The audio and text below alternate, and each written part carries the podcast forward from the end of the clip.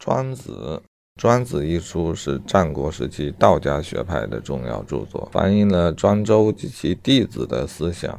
庄子公元前三六九年到公元前二八六年，战国时期，宋门城即今河南商丘县人，大约与孟子同时而稍后，曾做七元小吏，一直过着穷苦的隐居住宿生活。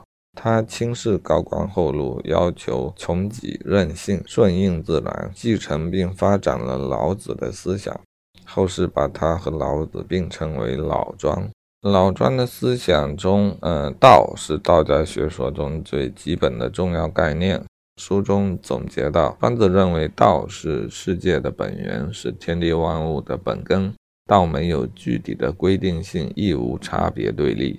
要实现精神上绝对的自由及得道，有两种基本途径：一是相对主义的认识的方法，即其物的方法。一是直觉主义的体验方法，即体道的方法。这样的哲学思想引申出了一些关于个人如何修身、如何处事的观念，诸如全身保身、逍遥无为，也引申出了关于统治阶级应该如何治理国家的，诸如无为而治这一些结论。